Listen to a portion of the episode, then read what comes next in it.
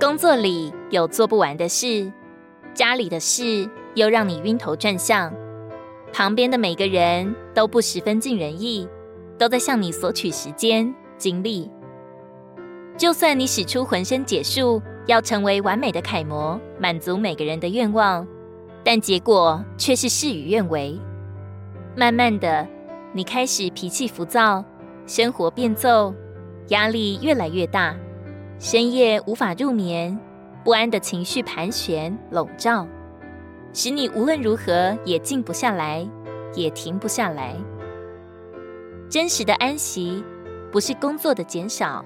也不是责任的减轻，主耶稣是要我们这个人带同所有的重担来到他的面前，他必使我们得安息。这是真正的安息，是不必做什么就可以得到的。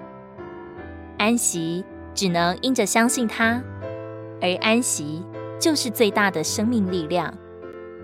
愿我们到主这里来，得着安息的生命，不再思绪纷扰。烦躁不安，而得以过一个平静安稳又常常喜乐的生活。